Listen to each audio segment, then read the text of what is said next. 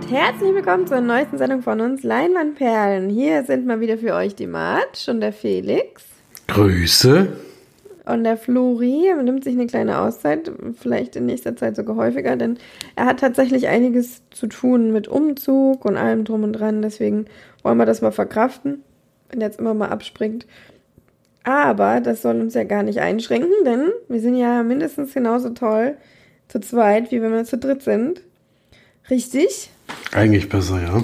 Mhm. Oh, nee. das finde ich jetzt aber mindestens genauso gut. Genau. Ah, wir haben ein paar Filme mitgebracht und zwar hat uns Felix diese Woche die Hausaufgabe aufgegeben. Ja, wie bist du denn darauf gekommen? Wolltest du mal wieder Disney Plus statt Wow oder gab es noch andere Gründe?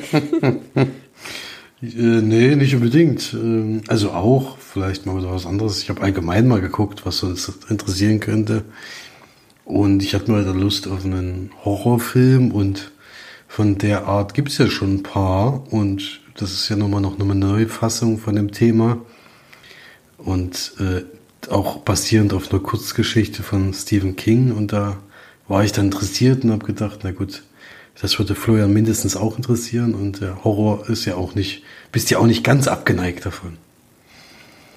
Ich nee. Deswegen ja. Deswegen hatte ich den ausgesucht. Von gutem Horror, ja. Ja. Genau. Und wir haben uns angeschaut The Boogeyman, ein Horrorfilm aus dem, aus dem Jahr 2023, also noch relativ aktuell.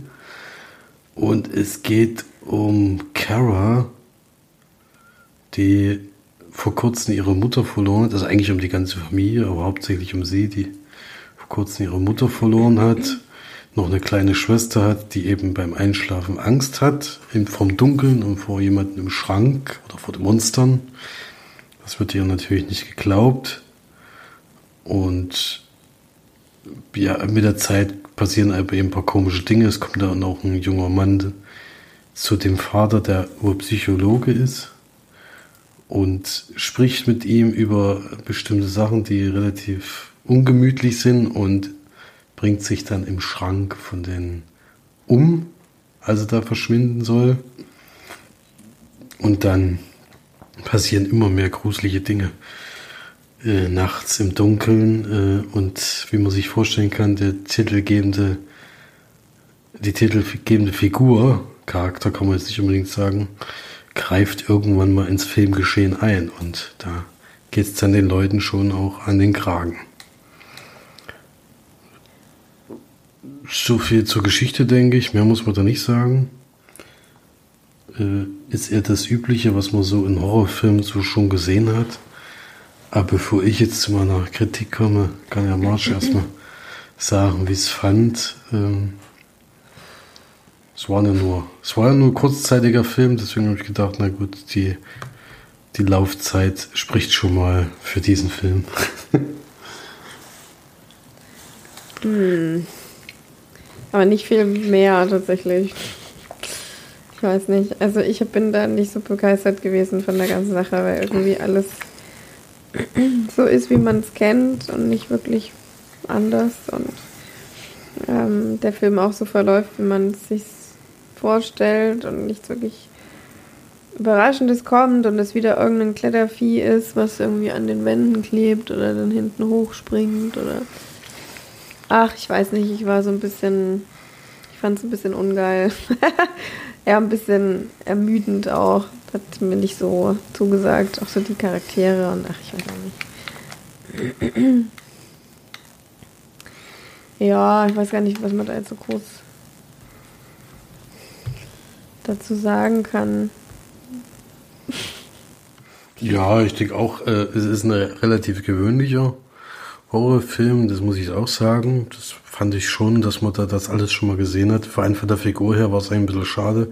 Bei The Boogeyman, gut, ich weiß nicht, wie es in der Kurzgeschichte ist, aber man, der Untertitel war ja immer, wer hat Angst vorm, vorm dunklen Mann, schwarzen Mann, da würde ich jetzt nicht mehr sagen, aber also vor der Dunkelheit, äh, wo da eben ein, ein Mann steht, der immer wieder sich Kinder holt oder so in der Richtung.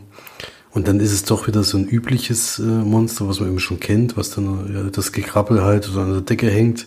Das hat man halt jetzt auch schon hundertfach gesehen. Deswegen war es für mich auch ein bisschen schwierig, da jetzt. Aber Mythen fand ich zum Beispiel auch, muss ich ganz ehrlich sagen. Äh, das Einzige, was mir ein bisschen besser gefallen hat, ist eben diese Geschichte von denen, die es da eben noch gegeben hat, dass die so ein bisschen mit dazu spielt, dass das Monster eben die Schwäche der Menschen ausnutzt, die eben gerade in so einer Trauerphase oder in so einer schwierigen Phase sind. Und das war dann eher nachvoll nachvollziehbarer bei dem, was denen eben passiert ist. Und wie schwierig es eben auch ist, darüber zu sprechen in so einer Situation. Selbst für einen Psychologen ist es anscheinend nicht so einfach, mit seinen Kindern darüber zu sprechen. Deswegen, also so von der Seite aus fand ich es okay, aber von der Horror, von den Horrorelementen eher weniger, auch wenn da äh, der schöne Fernseher kaputt geht und sowas. Das ist ja auch unnötig. Also. das ist wirklich unnötig. Das ist eher mehr Horror als alles andere, was passiert. Ja, deswegen Horrorelemente gab es nicht so richtig. Aber es war trotzdem, ich fand es trotzdem jetzt nicht so schlimm, den gesehen zu haben. Äh, habe ich in letzter Zeit vor allem Horror- und Geister, äh, Geister- und Dämonenfilme, wo wir ja komplett übersättigt sind, habe ich irgendwie schon schlechtere gesehen. Aber auch schon bessere. Mhm. Also ich werde da so bei vier von zehn Leinwandperlen. Ja, ich würde sogar vielleicht sogar eine 3 geben, weil das war schon alles ein bisschen Map. Map, Map. Naja, mal gucken, wie die neue Hausaufgabe sein wird, denn ich habe mir jetzt rausgesucht, äh, super spontan und ähm, das war nicht die allergrößte Bewertung auf MDB mit 5,5, aber ich finde, man kann auch mal 5,5 gucken. Pokémon hat übrigens 5,9. Nicht dein Ernst. Doch. Deswegen hatte ich den auch rausgesucht. Oh, ja. Mann, ähm, ich hoffe, der wird besser. Und zwar gibt es auf Wow TV einen Film Deadshot, Einsame Rache. Da bin ich mal gespannt, wie der uns gefällt. Ähm, 2023. Deswegen denke ich mal, den kennt noch keiner von uns. Also ich kenne auf jeden Fall noch nicht. Gut, dann gucken wir den doch mal. Super. Machen wir mal mit den gesehenen Filmen weiter. Ich habe etwas äh, Besonderes geschaut und fange damit jetzt einfach mal direkt an, um die Stimmung hier extremst zu drücken. Denn ich habe äh, wieder mal mir gedacht, wenn ich sowieso schon irgendwie in depressiven Phasen bin in meinem Leben, dann gucke ich doch mal Dokumentationen über sterbende Menschen, weil das ja so schön auf, auffällt, die Stimmung, und ich mich dann wieder gut fühle danach. Ähm, ich kann nicht so genau sagen, warum, aber ich habe immer das Gefühl, wenn ich in solchen Winterdepressionsphasen bin, dann habe ich auch das Gefühl, irgendwelche mich noch runterziehenden Filme zu gucken. Keine Ahnung warum, allerdings ist es da jetzt tatsächlich auch natürlich der Fall, weil ich die Person kenne, beziehungsweise nicht persönlich kenne, aber eben ja, ihn vom, vom öffentlichen Leben kenne und auch, glaube ich, hier auch schon über eine Dokumentation geredet habe, die damals der ARD gemacht hat. Und auch ein Buch über die Person gelesen habe. Und deine Frau hat auch ein Buch darüber gelesen, über ihn. Vielleicht weißt du jetzt, worum es geht oder um wen, wahrscheinlich nicht. ich weiß, also ich kenne den Namen jetzt nicht aus dem Kopf, aber das habe ich natürlich mitbekommen, dass damals das schon ein großes Thema bei euch war. Ja, ähm, und zwar gibt es auf Netflix eine Dokumentation, eine ganz neue Dokumentation über äh, Philipp Mickenbecker, einen deutschen YouTuber, der ähm, ja mit seinem Zwillingsbruder einen YouTube-Kanal betreibt, der Real Life Guys heißt. Und ja, diese die, die damit eigentlich immer aufmerksam machen wollte für junge Menschen, dass sie doch mal mehr rausgehen sollen, mehr ein bisschen erfinden und ein bisschen, äh, ja, so, so wieder draußen sein sollen und sich, sich ein bisschen mehr an der frischen Luft betätigen sollen. Ein sehr sympathischer Kanal für junge Menschen. Ich habe den auf YouTube jetzt nicht wirklich verfolgt. Allerdings ähm, habe ich ihn oder habe ich diese seine Geschichte ähm, verfolgt auf den sozialen Kanälen und auch die, Do Dokumentation, wie gesagt, auch das Buch. Und ähm, in der Dokumentation, also alles mal kurz zusammen runtergebrochen ist es, er hat eben als junger Mensch die Diagnose Lymphdrüsenkrebs bekommen, hat eine, ein bösartiges Lymphom in der Brust bekommen, hat in der ersten Behandlung ähm, oder ersten Chemo ähm, irgendwann gesagt, er möchte nicht mehr weitermachen, weil ihm die Chemotherapie so fertig macht. Dann ist tatsächlich in der ersten Zeit seiner Diagnose und seiner Behandlung seine Schwester bei einem tödlichen Flugabsturz ähm, ums Leben gekommen.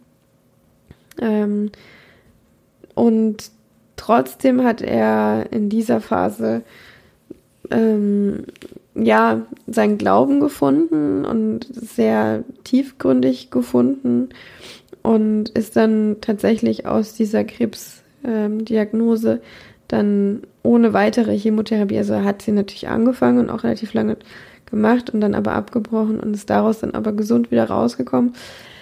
Hat dann ein paar Jahre später die zweite Diagnose bekommen, ähm, dass es wiedergekommen ist, also Rezidiv war hat das dann auch wieder ähm, bekämpft und ist da auch wieder gesund rausgekommen. Und dann äh, 2020,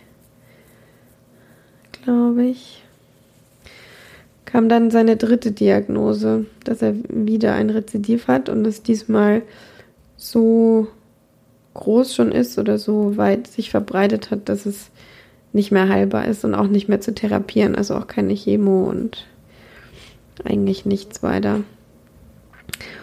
Und als er dann diese dritte Diagnose bekommt, ähm, entscheidet sich dann ein Dokumentationsteam dazu, ihn zu begleiten. Und er ist vor allem wahnsinnig stark in seinem Glauben und hat gesagt, mich hat Gott jetzt schon zweimal geheilt und wird das jetzt wahrscheinlich auch ein drittes Mal tun. Und ist aber trotzdem, es zeigt, wird auch in der Dokumentation sehr klar, dass er natürlich trotzdem viele Ängste hat und ähm, trotzdem sich, sich fragt, wie kann das sein, dass ich das jetzt zum dritten Mal durchmache und was ist eigentlich der Sinn? Und er für sich entscheidet, mein Sinn ist es jetzt, äh, aufzustehen und die Leute wachzurütteln und zu sagen, hier, es gibt diese Diagnosen, man kann damit leben, man kann weitermachen und dann eben quasi ähm, ja von seiner Geschichte erzählt und auch von seinem Glauben natürlich erzählt, aber nie auf so eine Art und Weise, was ich sehr angenehm finde, von wegen, ihr müsst jetzt glauben, ansonsten sterbt ihr alle, sondern wenn ihr solche Diagnosen habt oder schwere Zeiten im Leben, kann euch der Glaube eben auch helfen. Und das auf eine sehr angenehme Art und Weise und zeigt eben seinen Weg, wie ihn das Ganze positiv beeinflusst hat. Gleichzeitig hat er natürlich noch diesen großen YouTube-Kanal, der auch wirklich sehr gewachsen ist. Sie hatten, glaube ich, auch eine goldene, äh, also eine Million Abonnenten. Ähm, und da ist auch tatsächlich sein sozialer Umkreis sehr also groß geworden. Wir haben auch sicher ein Haus, ich weiß nicht, ob sie es gekauft haben oder gemietet, wo eben diese ganzen, hat wahnsinnig viele Freunde und das ist dann wie so eine kleine Kommune schon fast, die eben die Real-Life-Guys, die da zusammen tüfteln und Videos produzieren und zusammen auch ihren Glauben feiern. Aber nicht alle, die da drin sind, sind jetzt auch gläubig und so. Also es ist schon eine sehr offene und angenehme ähm, Gemeinschaft oder Clique eigentlich schon eher die einfach Bock haben, miteinander geilen Scheiß zu machen. Und er da eben auch noch, solange es geht, eben mittendrin. Und ähm, die Dokumentation zeigt dann eben auch den, den Abschnitt seines äh, Lebens, der dann eben immer mehr bergab geht und wo es immer schlimmer und schlimmer wird. Und er aber trotz der Diagnose eben seine Hoffnung nicht verliert und vor allem auch seinen Glauben nicht verliert und auch die diese sehr intensive Bindung mit seinen Freunden und seiner Familie überhaupt nicht verliert. Und das ist wirklich was sehr, sehr beeindruckendes. Man muss sagen, man merkt, dass sie immer noch sehr jung sind, viele Dinge sehr naiv angehen. Ähm, sie fliegen dann auch zusammen nochmal in Urlaub, obwohl seine Diagnose schon, oder vor allem auch er schon ein Riesenloch in der Brust hat, das wirklich auch schon sehr tief ist und was sich dann dort auch wahnsinnig schlimm infiziert und wo er dann eben auch ins Krankenhaus muss und so weiter, dann wieder zurückfliegen muss. Und dann, ja, sieht man einfach, wie diese Gemeinschaft und diese Clique so unfassbar zusammenhält, wie man es sonst eigentlich wirklich noch nie gesehen hat, fand ich zumindest, bis es dann eben wirklich irgendwann vorbei ist und es dann, ja, dann leider ein sehr trauriges Ende nimmt, obwohl er wirklich bis zum Schluss immer noch, na, nicht unbedingt Hoffnung hat, dass er geheilt wird, sondern Hoffnung hat, dass es alles einen Sinn hat und dann auch sehr, sehr bestärkt ist und da eine unglaubliche Kraft ähm, rauszieht. Was wirklich sehr erstaunlich ist. Also das zu begleiten war schon. Es hat mir das Herz zerrissen und ich habe ungefähr eine Stunde von der zwei Stunden Dokumentation geweint, weil ich es so schlimm fand. Und auch so dann zu sehen und so weiter. Er ist ja mit 23 dann gestorben, nachdem er eben zum dritten Mal diese Diagnose bekommen hat. Und äh, ja, das, ähm, die Doku ist auch sehr explizit, zeigt sehr intensiv auch ihn in seinem Leiden. Und ich meine, muss ich überlegen, dass er irgendwann also ein Riesenloch in der Brust hat, das ungefähr so groß ist wie sein Kopf oder so. Also seine fast komplette Brust ist offen und geschwollen, fast bis zum, zum doppelten Ausmaß seiner vorherigen, also seiner normalen Brust. Und das sieht so schlimm aus teilweise und es muss ihm solche Schmerzen gemacht haben, dass man teilweise schon gedacht hat, wie, wieso wird er so gequält mit dieser Diagnose. Aber dann sagt er eben auch ganz oft, dass er deutlich weniger Schmerzmittel braucht und dadurch, dass er eben wirklich sich sehr in diesem Glauben finden und äh, sicher fühlen kann und so weiter, weil er da eben doch sehr viel weitergekommen ist, als die Schulmedizin es jemals geglaubt hat. Also als er die dritte Diagnose bekommen hat, haben die Ärzte ihm gesagt, er hat noch zwei Wochen bis drei Monate zu leben. Im Endeffekt waren es dann, glaube ich, zehn Monate, die er noch gelebt hat. Genau. Ähm, man begleitet ihn tatsächlich auch in den letzten Minuten seines Lebens in der Dokumentation, was sehr äh, heftig ist und mich auch sehr mh, mm, mitgenommen hat natürlich. Also da musste ich nur, also tatsächlich sehr, sehr stark weinen. Also man sieht ihn nicht tatsächlich sterben, aber man sieht ihn ähm, bis er kurz davor ist quasi. Und ja, das ist wirklich schon fast ein bisschen traumatisierend. Und ich glaube, ich meine, man weiß, am Anfang des Films wird auch gesagt, sind, man begleitet ihn in den letzten Monaten seines Lebens, aber das heißt ja nicht unbedingt, dass man auch äh, sieht, wie ein Mensch stirbt und vor allem ein junger Mensch, das ist schon eine sehr schwierige Sache, würde ich sagen. Und ähm, trotzdem ist es okay, weil es nicht auf irgendeine Weise menschenunwürdig ist, sondern das ganze Gegenteil. Man sieht ihn bis zur letzten Minute wirklich noch in, also immer noch total, ja, tief in seinem, in seiner Hoffnung und dass es ihm jetzt bald besser geht und dass er jetzt bald irgendwo ist, wo er behütet ist und dass er sich bald wiedersehen. Und vor allem ist er während des Prozesses umringt von seinen Freunden und von seiner Familie und von allem, die er lieb hat und die teilweise dann noch mit ihm singen oder für ihn singen und die ihn da begleiten in diesem letzten Schritt. Und das ist natürlich was unglaublich Wertvolles, was auch sehr besonders macht, diese, äh, diese Dokumentation. Trotzdem ist es, würde ich da mal eine Warnung aussprechen, weil das, glaube ich, nicht so einfach ist für viele Menschen zu gucken. Gerade vielleicht auch jemanden, jemand, der sowieso schon jemanden mal so auf eine Art und Weise verloren hat. Mm, deswegen, für mich war es heftig, weil ich ihn halt so verfolgt habe in der Zeit und als er damals ach, als er damals gestorben ist, musste ich da tatsächlich schon weinen, als ich die, diese Nachricht bekommen habe, weil ich so ähm, traurig war. Ich es irgendwie, ja, manchmal fragt man sich schon, wieso denn dreimal und wieso es ihm so viel Leid zu, ja, nicht zugefügt wurde, sondern dass es eben so viel Leid passiert ist. Aber dafür ist er so unfassbar stark und so unfassbar besonders und beeindruckend bis zum letzten. Das weiß ich nicht, das hätte ich einfach hätte ich einfach nicht gedacht und es ist schon für so einen jungen Menschen ist das einfach wahnsinnig faszinierend, finde ich. Ja, jetzt habe ich natürlich schön die Stimmung ordentlich runtergezogen. Es ist trotzdem eine Dokumentation, die ich sehr empfehlen kann, auch wenn die sehr heftig ist und ich nicht denke, dass sie was für jedermann ist. Aber es zeigt einfach, wie unglaublich wertvoll so eine so ein sozialer Umfeld ist, solche Beziehungen mit Menschen, solche Freundschaften und wie sehr das alles einen irgendwie bestärken kann und auch natürlich der Glaube und so weiter. Das ist schon, selbst wenn man nicht glaubt, er missioniert ja auf gar keine Art und Weise oder so.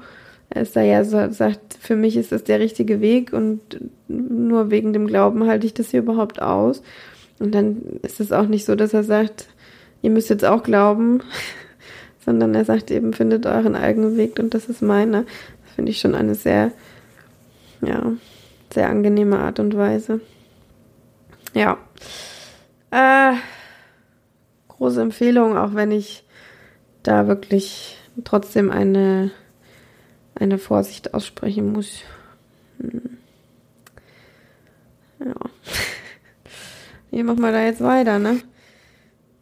Also ich würde vorschlagen, ehrlich gesagt, dass wir den Podcast äh, hier beenden eigentlich, weil nach so einem emotionalen Thema wäre jetzt alles andere Quatsch. Okay. Also das ist ja, äh, also ich, ich habe jetzt wirklich nur noch Filme gesehen, die eher in die Quatschrichtung gehen. Das wäre jetzt komplett unpassend, darüber zu sprechen nach so einem Thema, ehrlich das gesagt. Das wäre gut, dass ich damit angefangen habe, ich das zum Schluss machen sollen, oder was? Nee, ist ja alles gut, aber ich finde es halt jetzt äh, schwierig, da jetzt nochmal äh, über was anderes zu sprechen. Also wenn, wenn sowas dramatisch, wenn ich natürlich jetzt was gesehen hätte, was in die Richtung gegangen wäre, hätte man ja sagen können, ja, aber da habe ich jetzt die völlig falschen Filme, um da jetzt äh, weiterzumachen, ehrlich gesagt. Na gut, dann haben wir heute nur eine kurze Folge. Ähm, vielleicht ist es ja auch gar nicht so schlecht und vielleicht kann man das ja eben auch so ein bisschen widmen, auch wenn das eben natürlich völlig egal ist, dass wir darüber quatschen, aber ähm, oder dieser Clique. Ich würde mal sagen, ihr könnt gerne mal reinschauen, auch in die Real Life Guys. Die gibt es natürlich auch auf YouTube und die gibt es auch weiterhin. Und die machen weiterhin auch noch Videos und ähm, gibt es auch auf Social Media. Kann man da gerne mal reingucken. Und wer Interesse hat, man kann auf jeden Fall auch sein Buch lesen, äh, das er geschrieben hat. Das ist sehr interessant und auch sehr gut geschrieben, fand ich, zum, fand ich zumindest. Ähm, wie heißt es denn? Also ich glaube, das hieß auch irgendwie Real Life Guy oder so. Hm, ich gucke es nochmal ganz schnell. Ich das zumindest auch noch sagen? Ja. Ach, meine Real Life Story heißt sie, genau. Über seine Diagnosen. Ich glaube, da war er aber tatsächlich noch nicht das dritte Mal krank, als er dieses Buch rausgebracht hat. Ja. Ähm, kann ich sehr empfehlen, ist wirklich gut geschrieben und ist natürlich auch viel über sein Glauben, aber auch da finde ich wirklich sehr ähm, angenehm. Genau. Ich mag alles, auch wenn ich selber gläubig bin, ich mag diese ganze Missionar-Geschichten einfach alles nicht so. Und ich finde auch, jeder sollte das selber entscheiden und für jeden ist jeder Weg ist richtig, egal welchen man wählt. Also, nee, also alles radikal und so natürlich nicht, aber solange man ähm, da jetzt auf einem guten Weg ist, ist es ja egal, ob nur mit oder ohne. Oder mit einem anderen Glauben. Deswegen kann man die wirklich, ähm, kann man das Buch wirklich mal lesen. Meine Real Life Story und die Sache mit Gott heißt das genau. Ja, gut, dann tut es mir leid für den Downer, aber ist natürlich ein wichtiges Thema und auch ein, finde ich, wichtiger Kerl und ist auch gut, dass man ihn nicht vergisst. Mm, der hat doch einiges auch geschafft hat in seinem doch leider sehr kurzen Leben. Und ja. Dann würde ich sagen, hören wir uns nächste Woche wieder ähm, mit ein bisschen freundlicheren oder fröhlicheren ähm, Themen. Und bleibt schön gesund, haut rein und bis dahin. Tschüss. Tschüss.